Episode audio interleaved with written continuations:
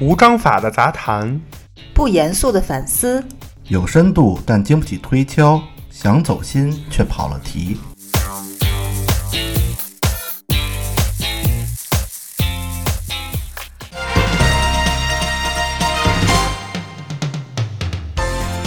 必评也知天下事，欢迎收听切耳热搜，我是芝士。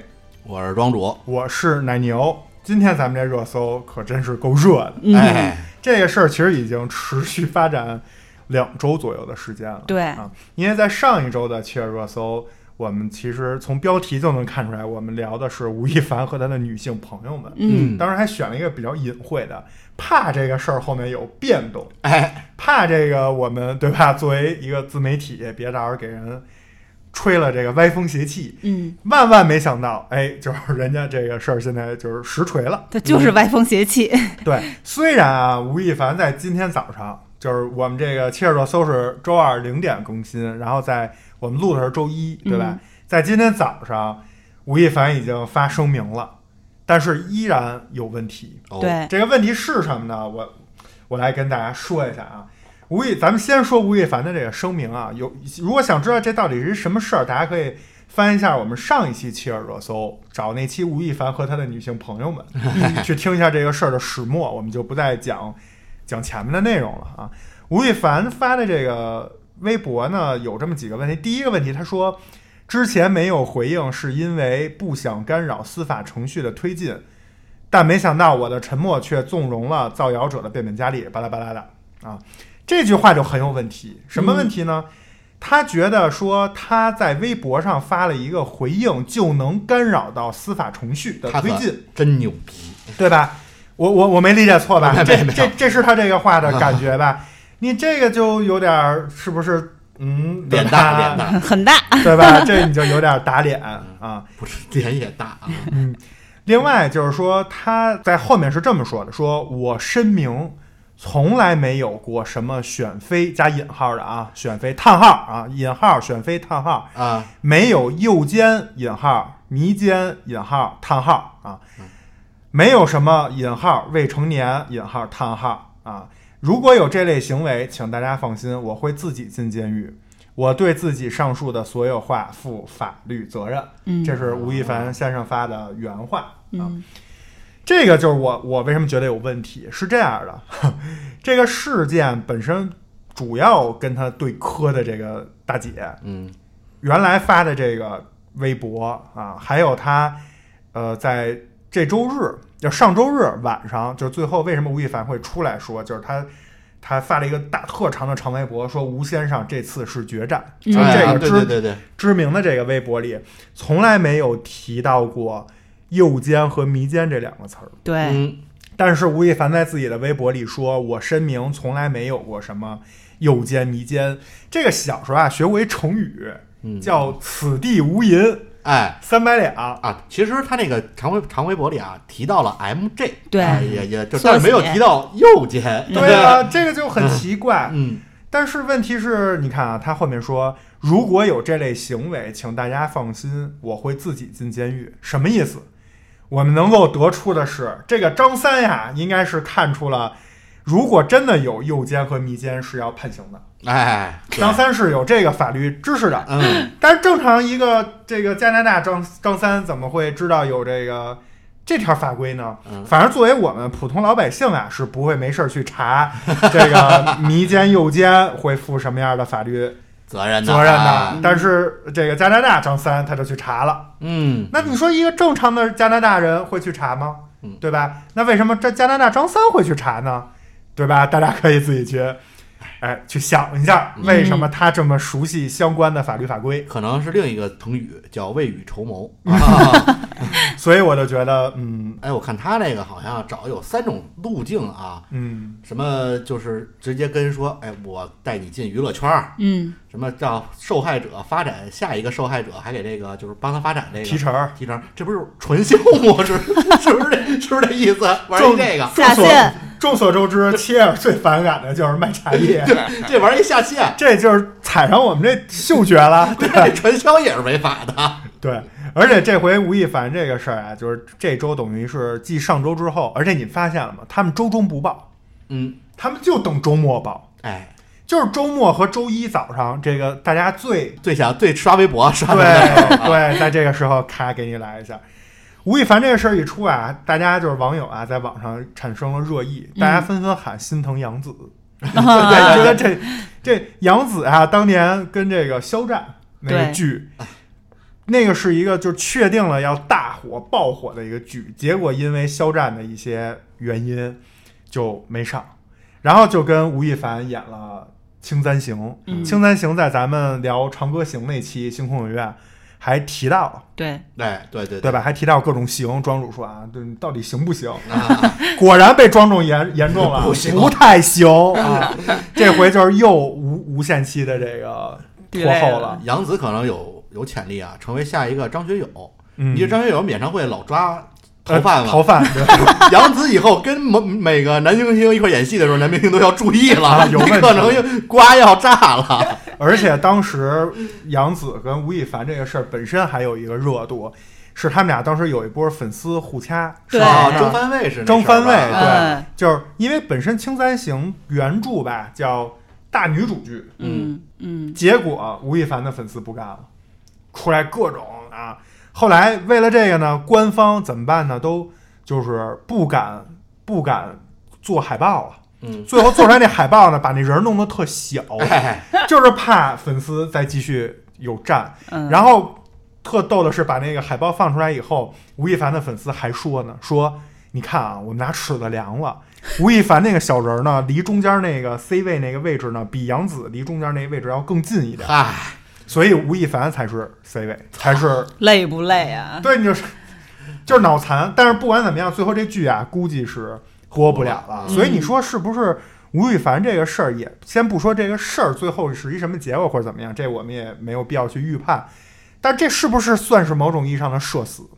嗯，他他这个真是真社死，真的在社会性死亡了，快。对吧？这个呢，就是大家可以去听我们前两天汽车电台有一期节目，这叫社死现场。对嗯，他这个我告诉你，他啊可以有前辈可以参考，啊，比如这个时间管理大师，哎可能那个就已经社死了。嗯 他这个吴亦凡啊，如果这事儿平淡的过去了，我替一个是他啊，一个是这个时间管理大师，另一个是当年的冠希老师感到很不平 啊。没错，就是我觉得罗志祥那个，你只能说就是渣男，哎对吧？就是他同时有四个女朋友，但是这个呢就有点严重了。啊，为什么？因为还有很多人有一种说法，说很多在这次吴亦凡事件里面涉及到的相关女性是自己在非清醒的意识下嗯，与其发生了一些性关系。对，对，那这个你就对吧？要不他为什么去研读这个所谓的迷奸和 诱奸罪？对吧？呃而且最严重的好像还是未成年人啊。对，对，而且对未成年人，其实咱们国家法律对不同年龄的这个未成年人也有相关相对应的一些法律条文。嗯对相信吴老师现在已经对吧？截止到咱们这个节目播出的时候，已经研读的应该很很仔细了，很透彻，嗯很透彻。阅读理解满分。哎，对对，所以呢，有关于这个事儿到底是真假，其实我们也不便揣测。然后我们今天为什么要说这个事儿，只是因为呃有两个观点想说一下。我我就是第一个观点是，就如果啊在这些年你已经知道他是所谓的什么加拿大炮王，什么泰迪熊，对吧？电鳗，啊，电鳗各种，然后也有各种女的，之前不是有一个叫小什么玩意儿的吗？对对吧？？嗯，各种来抱他。嗯如果你都知道，我都想问你为什么还要去？就这些女女生啊，啊就你为什么还要去往上贴？啊，我听说一种观点啊，嗯说他是以就是你来，我给你介绍娱乐圈儿，啊，还是有一个欺骗的。对，还有好多号称是这种艺术院校的学生，嗯希望就是比如确实他也是大流量嘛，认识这么一个，然后说咱们一块儿就是发展发展发展发展，你在这啊圈儿里也好混。回头他说他威胁人家嘛，说你要是这事儿爆出去，你不同意，以后你就别想在娱乐圈混了，我嗯就封杀你啊，就这么一个，这这靠着自己流量大，对这么一条。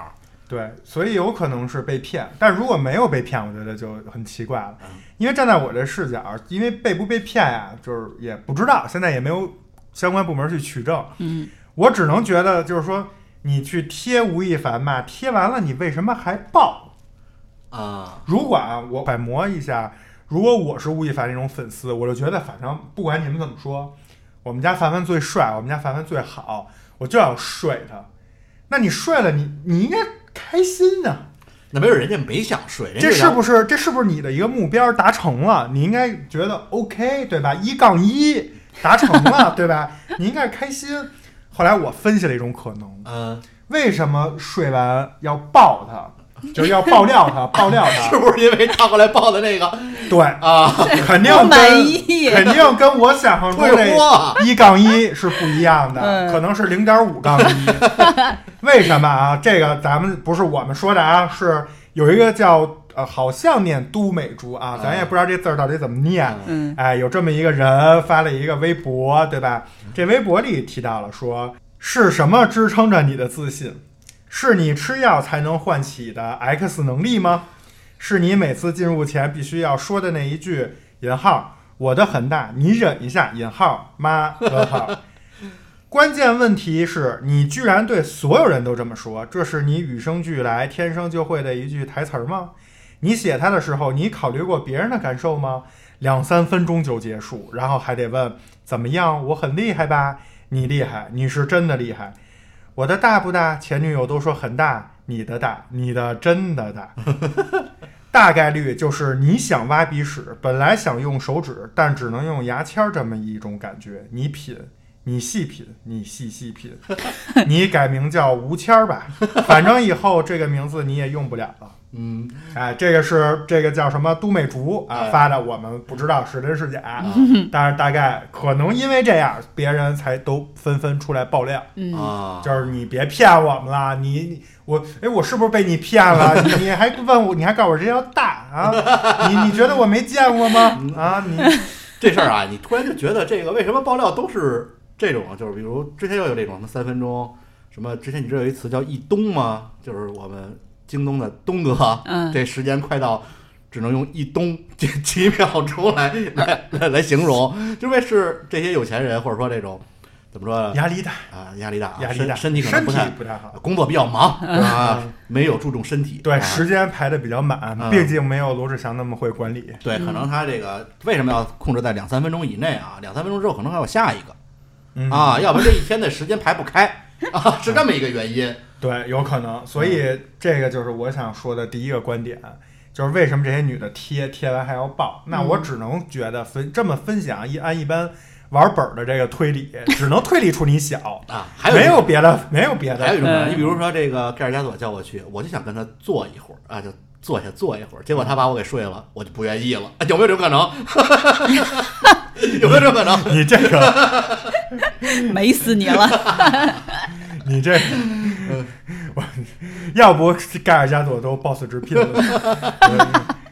boss 直聘约我过来坐一会儿。对 直接跟老板聊。对，哎，咱们说回来啊，第二种，第二个我想说的这个热搜的观点就是，我觉得如果真的涉及到大量的未成年也好，或者就是十八九岁的也好，因为很多所谓的人，他的年龄跟他的这个上学的年级未必是一样的。大多数人的这种对应。嗯，对，很，比如说我们宿舍当时就有一个神童，嗯对吧？他就比我们小三到四岁，三岁半，跟我们一届一起上大学，那其实都是未成年，他到大三还没成年呢。而且他之前好像之前咱们的法律是十四岁以下，嗯不论愿不愿意，都算犯罪。嗯然后十四十四岁以上，就是如果女方是自愿的，就可以就可以不算犯罪。嗯，但是今年刑法改了，嗯，，对，就可能这个吴先生啊，他没及时的研读最新版本版本的。哎，已经提到十六岁了，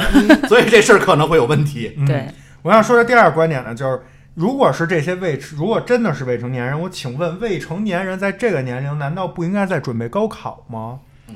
怎么有这么多清闲的时间去，对吧？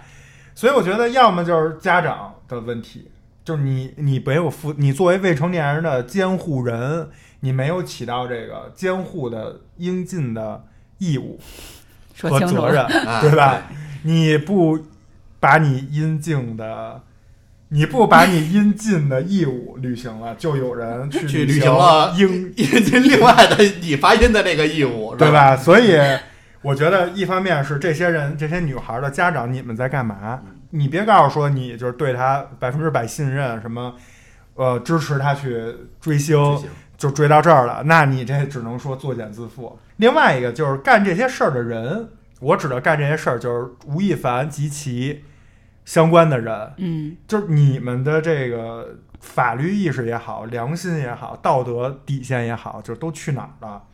你去找一堆人参加这种饭局，或者之后有各种的这种所谓的条件或者未来的资源去当一个吸引，你这不就是钓鱼呢吗？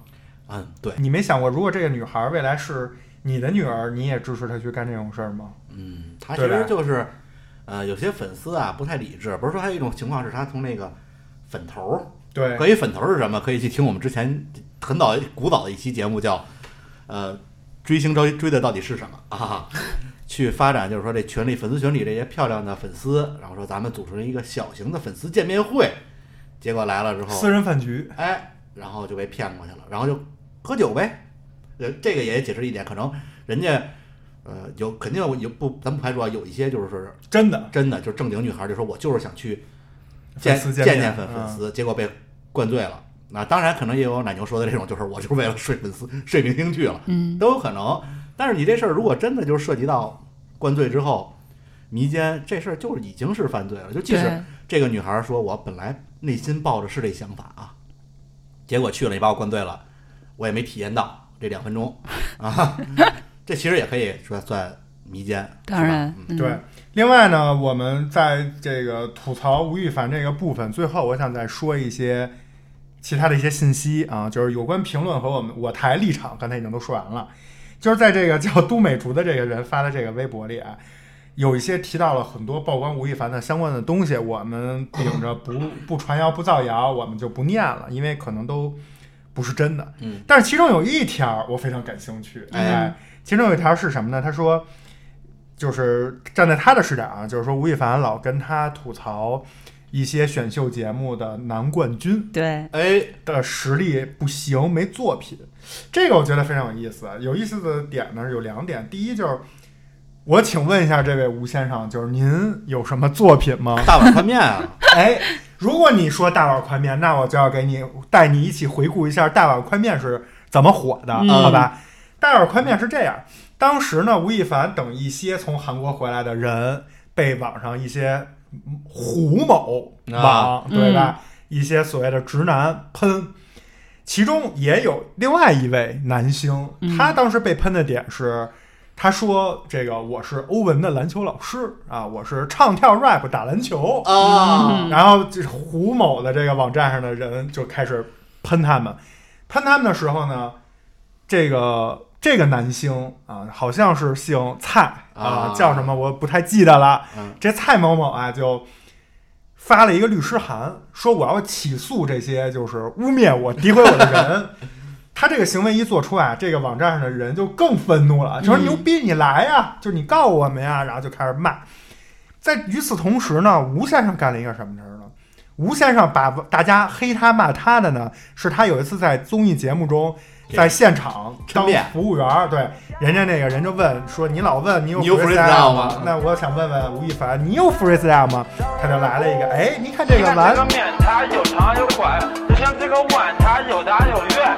你看这个面，它有长有宽，就像这个碗，它有大有圆。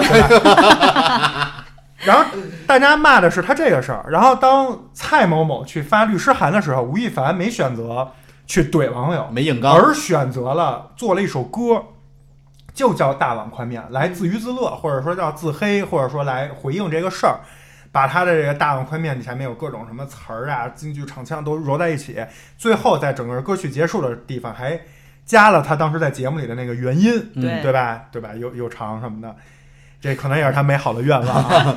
然后哎，一下被很多吴亦凡的粉丝和路人就点赞了，就觉得跟那蔡某某一比啊，他这个行为非常的讨好。就是人比人得死，货比货得扔，矬子里拔将军，哎，对，是吧？就是就是觉得他可以有气量，还能自娱自乐，一下就洗了一批粉丝。嗯，这就是当年大碗宽面火的原因。我也是咱们回到我刚才说的那个话，不知道大家还记不记得啊？回到杜媚竹曝光他，曝光他的是什么呢？是他说吴亦凡说某些选秀冠军，对吧？不行，有问题 哎，看不上。那你说这人是谁呢？难免就想起了这个蔡某某，哎，这个会打篮球的，对吧？是吧？哎对，然后发律师函的，嗯同样都对法律啊非常的律师函警告，哎熟知。嗯就这个事儿，我就觉得，嗯，你这你品品品细是你细品，对 是吧？是挺细的啊，重点是你细品，不是品，重点是细，你得细细品，是吧？没错。所以你看啊，如果我站在吴亦凡的视角，今天再来看一眼大碗宽面的这个最核心的两句词儿，嗯又大又宽嘛，你看这个碗，它又大又圆，哎，怎么这个东西这么大呢？别人也觉得大，还是因为我嗯才觉得它大呢？对吧？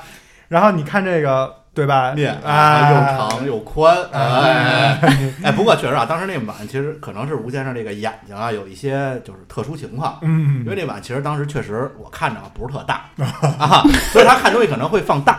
啊啊，明白吧？就这么一原因，是吧？自带放大 镜男孩儿，这显微镜男孩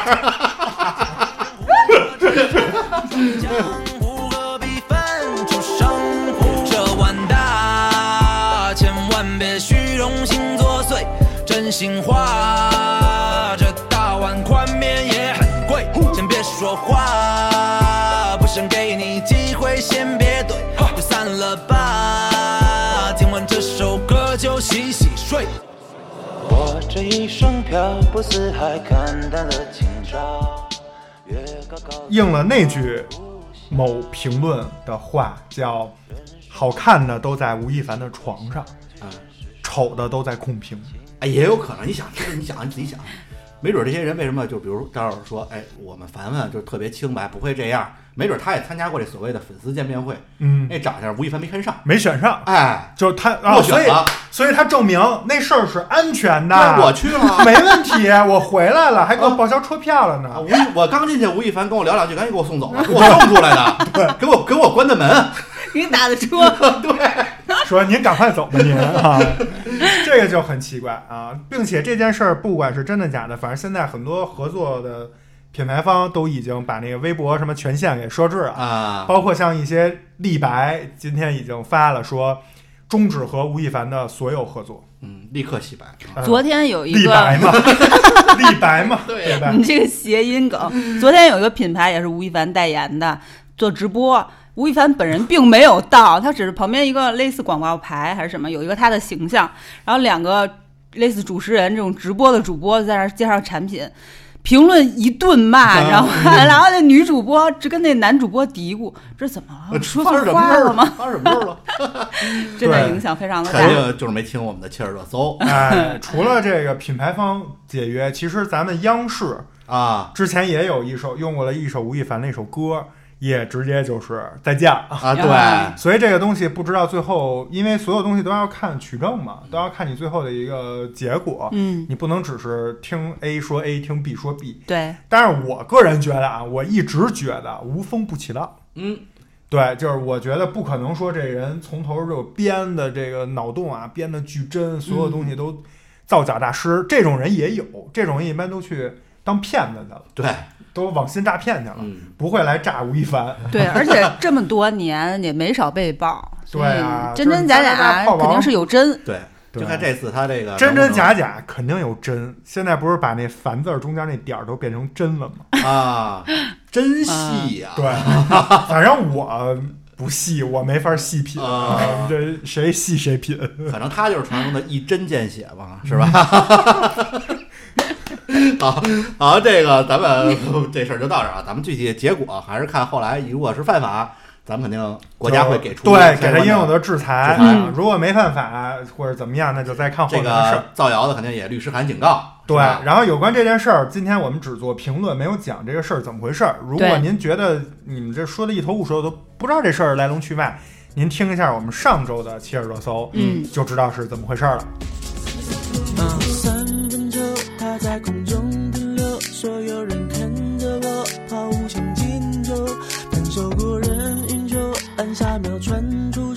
漂亮的假动作甩开了我，全场敌人防守，篮下禁区游走，快攻进篮板球，得分都靠我，你拿了球不投，又不会掩护我，是你这种队友吓到了我。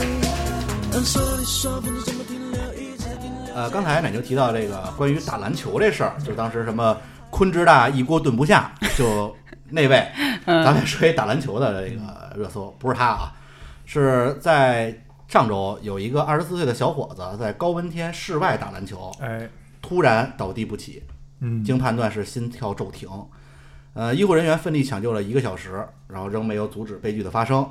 就是当时目击者就称，当时是因为天气炎热，他打了三四场，下场之后在场下未走动且喝了冰水，就没想到发生了意外。这个医生就提醒说，高温是夏季猝死的一大原因，大部分运动猝死是由于运动诱发心脏病导致的。嗯呃，而且在高高温环境下，运动会加大心脏的负荷，有可能出现昏厥或者心源性猝死，而且越来越向年轻化这个有这个趋势。心源性猝死是哪两个字儿？心心心脏的心源是源这个源头，三点水那个源源头。明白？这个其实咱们小时候，我记得那时候上完体育课，家里就说别喝凉水，那时候叫炸肺，对，啊老师也说激着了，对，说白了，说肺该炸了。其实可能就是刺激的，因为你身体特别热，然后猛的凉水进去，心跳有时候可能就就是突然加加加大了负荷，然后就受不了了。对，那这个是不是运动？咱们切尔电台的运动中医蒙古大夫嗯，奶牛奶老师稍微给大家提两个小建议。好，夏季高温的时候运动啊，运动完注意以下两点：第一，运动完了以后不要因为累或者身体感到疲劳，即刻的躺着、坐着静止状态，这是不对的。对，应该是进行缓慢的这个走动，嗯就是慢走，或者是去压一压腿、压一压筋，嗯抻拉做一下拉伸活动，这样其实都能缓解你刚才因为过热的情况下高度运动带来的身体的一些的这种压力嗯啊。第二就是。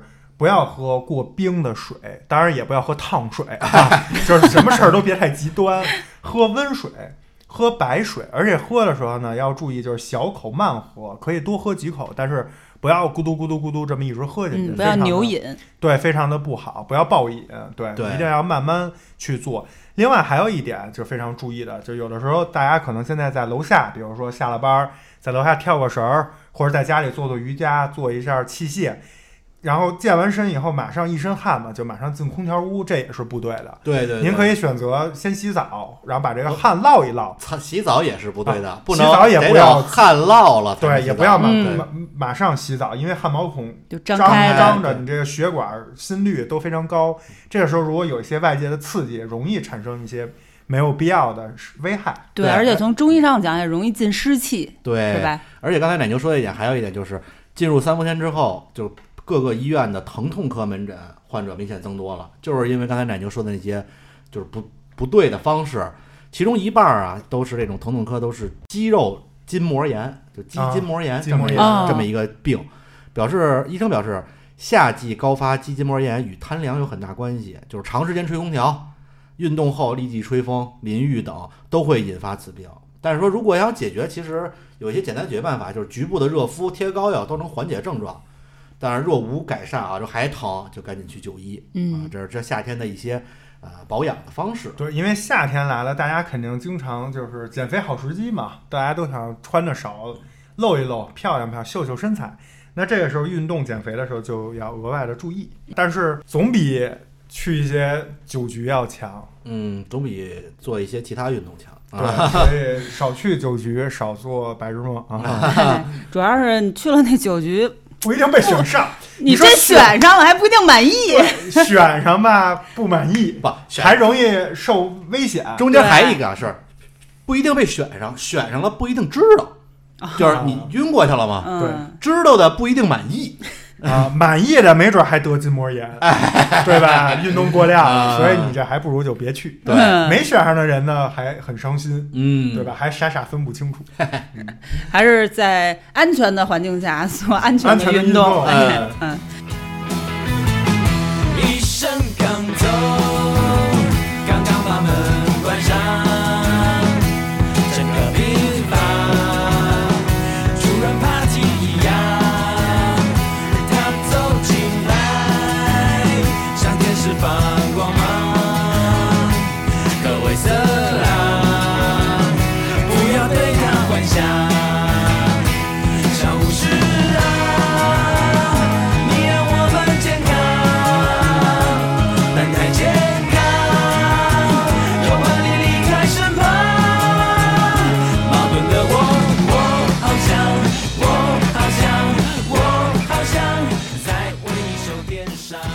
来看下一条热搜啊，在广东茂名有一个女子姓黄，这个黄某某呢，她在两年前因为车祸入院进入治疗，然后呢，她收获到了一个女护士的悉心照顾，嗯，啊，从此之后呢，她就爱上了这个女护士，哇塞，是哪种？是男就是那感情那种爱？情的爱哦爱，然后她就出院向她表白，但是被拒绝了，拒绝之后还不气馁，就继续追求，但是他就非常的极端，就一直在跟踪这个女护士。啊，嗯，然后女护士就报警，报警完了之后，这个女子这黄某某就被扭送到某精神科医院啊，住院治疗，治了一个月之后又出来了。出来之后另一个女护士了，没有爱上一个精神 精神病院的没有，他还是爱这个女护士，啊，他就还继续跟踪她，而且手段非常的可怕。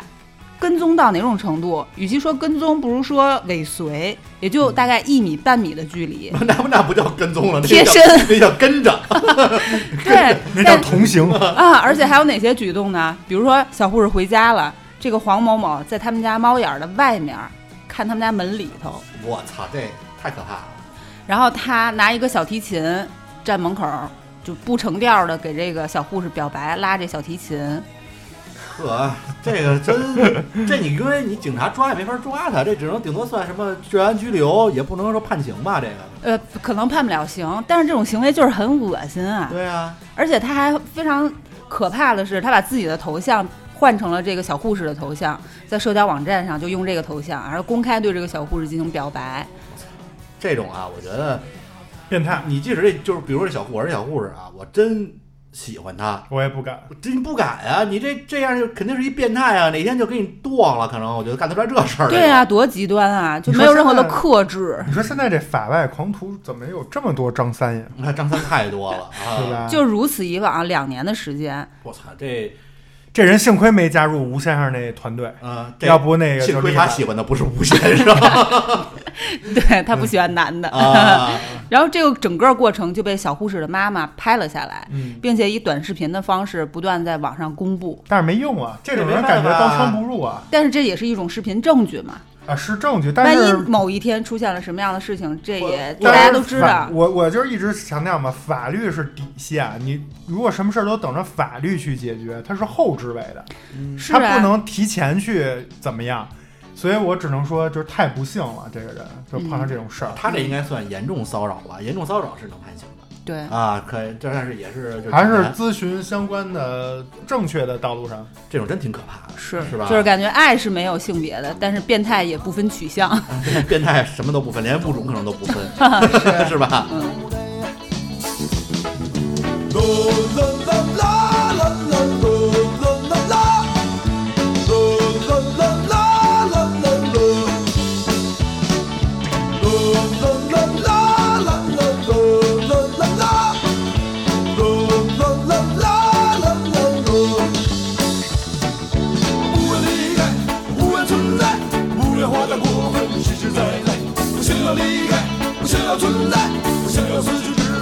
后从头再来。不愿离开，不愿存在，不愿活得过分实实在在。我想要离开，我想要存在，我想要死去之后从头再来。哎，接下来我来说一个热搜，这个热搜呢，就是跟刚才这个不太一样。嗯哎，这个也是跟法律沾点边儿，但是它是另外一个法律的问题，是什么呢？就是外卖小哥撞上劳斯莱斯，维修费三十多万。嗯啊，这个就是一赔偿啊。这是什么呢？在广东有一个外卖小哥啊、在街头撞了一辆价值六百多万的劳斯莱斯嗯啊。然后反正当时有各种说法，有一些媒体就直接说是这个小哥的全责，嗯就直接在新闻标题上打出来了。有的是说还没有最终的判定，有的就说是这个劳斯莱斯执行，小哥撞；有的说是小哥执行，劳斯莱斯撞，反正怎么说法都有吧，不知道是什么情况。但是为什么今天我要说这个热搜，就是因为现在这种机动车和非机动车的撞真的是太多了，嗯而且多见于这种所谓的送外卖和送快递这两种职业。实际上，我就想说，其实每天骑电动车的人有很多，对对吧？对并不是说只有快递和外卖才骑电动车，那为什么出车祸的大多数却集中在这两种人身上呢？我就想这些人应该自己去防微杜渐一下。嗯如果还没有撞，如果已经撞过或者差点撞过的，就应该去反思一下自己。因为我作为一个司机视角或者一个路人视角，我经常会看到这两位人在骑车的过程之中，经常会玩手机。哎，他可你可以跟我说对，你可以跟我说，这是我在不是玩手机呢，我是工作呢。但是不好意思，这不是学校，你不用解释这些东西，你就是没安全驾驶。对，你不管你是那客人给你来电话跟你说怎么着着急或者怎么样，你那时间，这些都是借口。在生命面前，没有比生命更值得尊敬的东西。嗯，你这是撞了别的车，你是所谓的弱势方。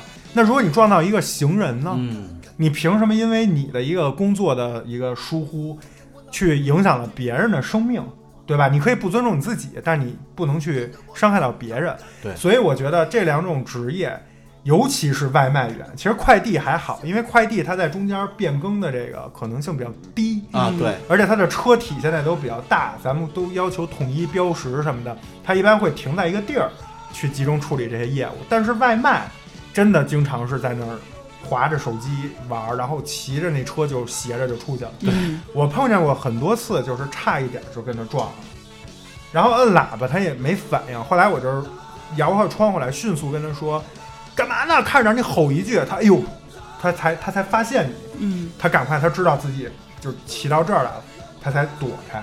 否则的话，这种这种所谓的车祸频率会越来越高。嗯，而且这是咱们能看到的，就是说，当他这个个体这个特案被作为受害一方或者说叫弱势一方出现问题以后，才会上新闻，才会被报道。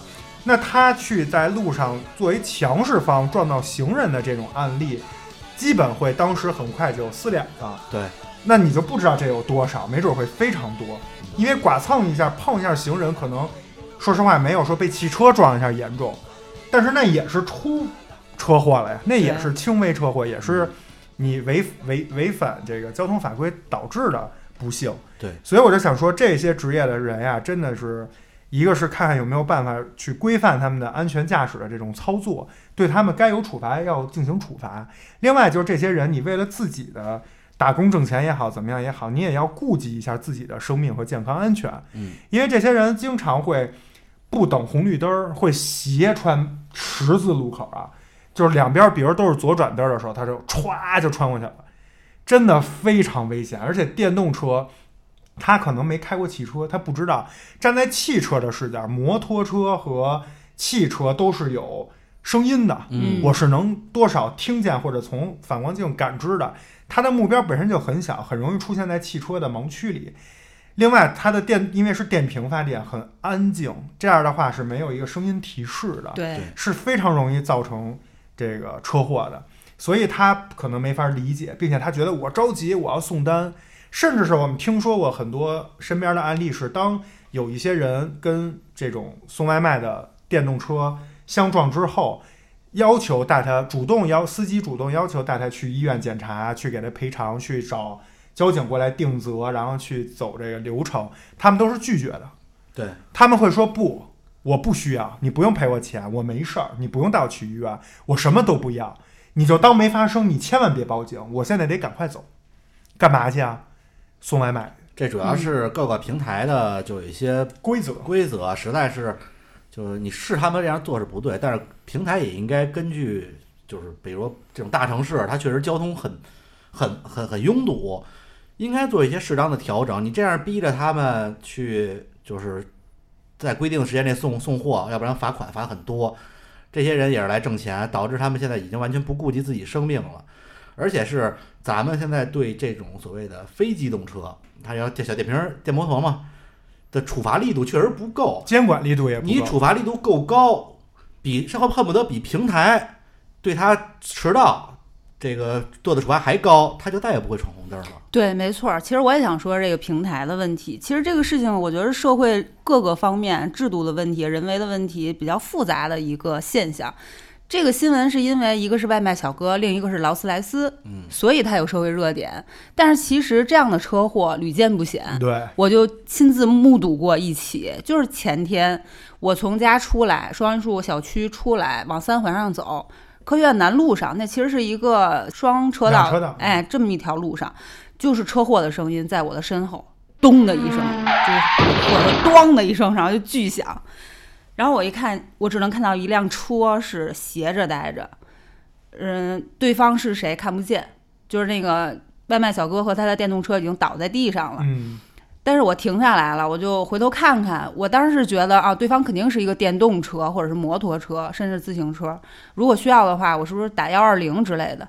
但是可能也就我驻足了那么三五秒钟，就看那电动车立起来了，就骑着车就走了，一溜烟儿走了，还活动活活动胳膊，就感觉动静儿特别大，但人可能事儿不大，就还是。也不去检查一下，嗯也不看看这个到底怎么处理，对这个现象，接着去送单了。这个现象现在非常普遍。我一开始觉得不可能，我理解就是这你不得带我去医院 好好检查检查。但其实所谓的碰瓷儿，在现在已经不是主流了。在今天这种一线城市高压的这种状态下，大多数人选择，只要我没有什么大事儿，我宁可先把我这个工作完成。对，对就是这个平台就制度对他们的要求太不这个人性化其实演示。出来很多社会现状，咱们就不讨论了。但是我可以点一点，就是比如说现在很多我身边认识的一些人，他在家里出现了我认为啊非常严重的事儿，他居然会说出来，那不行，我明天还得上班儿上班呢，嗯嗯，对吧？就是这个可以作为一个话题，有时间咱们可以单聊一个。嗯就是现在这这这些所谓的公司啊，这些平台啊，给你某一个社会角色的这个规定，已经把你侵蚀到你在这个社会扮演其他角色的东西，都已经被优先级排到非常后了。对，其实那这样活着，我觉得是没有什么太大的意义的。对，对而且这小哥这事儿啊，好像就最新消息啊，是小哥自己号称是他是直行，对，这劳斯莱斯是右转，嗯，等于右转没让直行，是这么一个情况。但是我不知道怎么回事儿，反正我看那视频，小哥是躺在劳斯莱斯左边的，对，这很我不知道劳斯莱斯怎么右转，那个啊他直行，然后左边撞上他了，嗯我不太清楚这怎么回事儿啊。啊，如果是有一种情况是劳斯莱斯右转，然后他呢从劳斯莱斯本身的这个直角垂直方向嗯过来撞到他的左车门是合理的，是是有可能发生的。但是如果是这个事故，据如果是我刚才描述的这个过程啊，据我个人的认知，还是他的全责，嗯。因为他他已经转过来了，嗯。你撞的是他车的后半部，啊，就是劳斯莱斯就已经人家已经变成直行了，明白。另外一种方式是劳斯莱斯全责，就是是劳斯莱斯在右转的时候撞到了正在直行的小哥，小哥躺在劳斯莱斯的车前面，那是劳斯莱斯的全责。对，嗯他已经转过来了，你再去撞他，那就是你的问题。你应该做的是减速，等他过去再对执行。嗯，啊，不过最近啊，确实这个北京的好车至少是现在越来越多了，大家生活越来越富足了。反正我在一个月之内啊，分别碰到了一辆劳斯莱斯库里南，一辆劳斯莱斯幻影，昨天看见一辆法拉利 F 八，我啊就是反正我看见他们的时候，那天劳斯莱斯我还跟你们讲了，没上牌子，我连变道都不敢变。就您先走，我不动会儿，您走，别让我蹭着您。昨天我在五环上也是，法拉利在我旁边，我根本不敢变道。我说您先走远了，我再变道。万一我要蹭了您一下，这就不是小事儿，这就是倾家荡产，到不了反正也得大出血，嗯是吧？是我前两天去我们每周末玩的一个朋友家，嗯在南四环外啊，南四环附近吧，就是一个小区。我去他那个地库，那真的是、嗯就是豪车展呀、嗯，我真的是非常的卑微，一定要小心。开的非常的慢，生怕碰见一点儿。嗯因为那些豪车，人家我下来看了，我都惊了。我边上有一个一户人家，人家那一户人家对的是一片车位，嗯，他们家有六辆车，你你你懂吗？嗯然后就是都是这一家的，然后我当时都惊了啊！就是这种现在北京非常多，对，而且 所以一定要自己小心一点。定要就是普及一下这个豪车知识啊，因为前两天我看到一辆就是巴博斯改装的奔驰大 G，嗯我还觉得这车啊二百万、呃，但我觉得这就反正就是改装也不会太太贵吧。三五百万到结头结。果我一看，最近的成交价是一千两百万，就你知道吧？嗯就是这样的一个，就是就这就比如现在我跟哼哼就会说，看着啊这些车标的车，如果在路边停着，你只可远观，不可以碰它。不可亵玩这。些爸爸赔不起。呃，对，开个玩笑啊。刚才说的是咱们现在这个，呃，就是经济条件越来越越来越好，是吧？嗯不光是经济上啊，咱们现在这个科技上啊，前两天也有一个热搜，嗯这热搜的名字呢就叫“中国军工的凡尔赛”。凡尔赛这词已经很早了哈，对嗯但是最近又又出来了，是怎么回事？是因为，呃，在上周，我国中国航天集团研究的这个亚轨道重复使用的这个运载器实验已经成功了，就从酒泉卫星发射基地发射起飞，嗯。按照设定程序飞行平稳后，着陆于阿拉善右旗的机场，嗯。就是首飞任务取得成功。就类似于原来咱们小时候看见航天飞机，啊它不是一次性的，它是飞上去，然后转一圈能下来。嗯。结果这个圆满取得成功之后呢，这个这个技术完全是我国自主研发的原创性的这么一个引领性的项目。那这个完了，是不是离再不远，就是在随着成熟啊，再发展发展、完善完善，是不是就能就能上那个，就是咱们那个就是星际迷航了？空间站，星际迷航可能还差了点，空间站肯定没什么问题。嗯，就是能往返，不是说靠那太空舱自己随啊机降落、对，然后这事儿吧，本来是应该在一个应该是某平台，什么某音或者某手的平台上，中国军工发了一视频，就介绍这事儿。哎，嗯。然后这视频底下呢，首条评论就是中国军工自己的评论，叫“过于先进，不便展示”，就是就这意思。然后我们这特牛，嗯。啊，就我们有细节啊，但是不好意思，就就啊太先进了，就不给你们演示可了。能 涉及到一些机密。这你就觉得，嗯，我国的这个航天科技已经就是非常有自信，就已经高到这个地步了，实力也非常的你想。想当年被这个这帮欧美的这帮欺负老老老老丫头的骗嗯骗咱们钱，然后不不带咱玩儿。对，卖咱们那个二十年前淘汰的。对啊，，跟咱们说你交钱进来，我带你就是一块儿玩这空间站。结果交完钱告诉你说，呃，你就不让你碰核心技术，嗯就是诓了咱们一道。现在咱们玩的这已经比他们牛逼多了，他们这马上退役了。别难过，一千年以后，所有人都遗忘了我。那是红色黄昏的沙漠，能有谁解开缠绕千年的寂寞？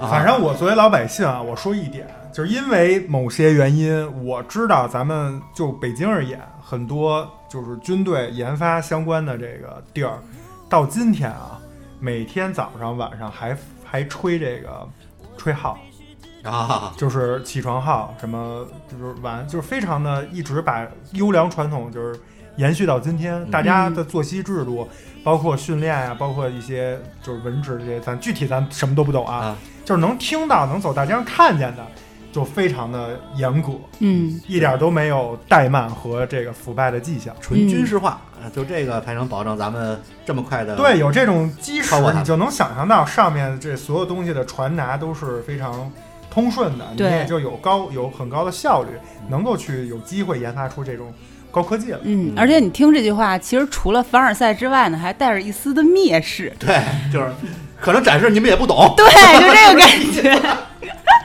别学，学了也没用。啊，告诉你，你也不会。你只能学废，学不会。无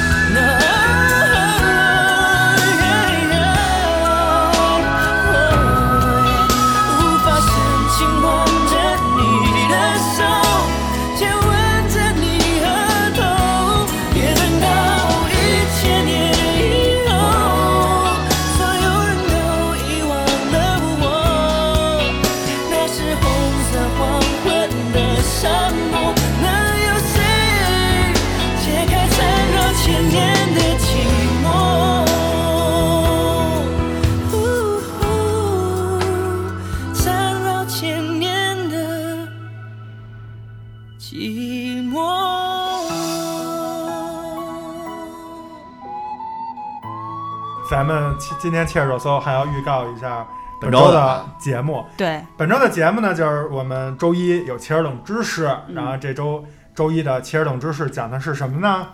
眼睫毛救过你的命，单眼皮儿，救过你的命，眼睫毛你就是没有什么念头什么。因为我是双眼皮儿。啊，你就是祖上有那混混血的，我是欧美人，对，走过，你这走过来的，行，你我是从南非走过来的。对对，从非洲的起。嗯啊，具体的大家可以听一下我们周一的切尔冷知识，十分钟左右啊。然后今天是切尔热搜，是吧？嗯明天的周三我们会上期节目，这期节目也精彩了。哎，这期节目就是我们切尔三个人聊夏天，嗯，但是没有这么简单，就有点 烦还对，一说到夏天就很烦你。烦吗？我我很烦啊，我也烦。我烦烦，我烦烦啊。然后周四中午十二点到两点，哎，我们汽车电台的直播在荔枝播客 APP 上已经把我们预约放出来了，大家可以去预约。然后这一期我们会跟上周一样，继续去聊现在社会中的一些素质相关的事儿。什么素质啊？对，会聊素质方面的事儿，大家有意思有意愿的可以去听一下。当然，如果您有什么想吐槽的，或者有一些您不能理解的素质方面的事儿，或者是好的方面，觉得有一些素质在您那个地区或者一些小的团体环境中，大家一一直在宣扬正能量，您也可以到时候点击参与讨论，嗯一起上麦，跟我们三位切尔主播一起来聊。而且现在安卓版有弹幕喽。对，大家如果是安卓的粉丝，可以在安卓给我们留言，我们可以及时的互动跟您。这是周四。说到这儿，顺便说一句，接下来四周啊，我们切尔每周四还会有这个直播啊，嗯都是中午的十二点到两点，在荔枝播客 APP。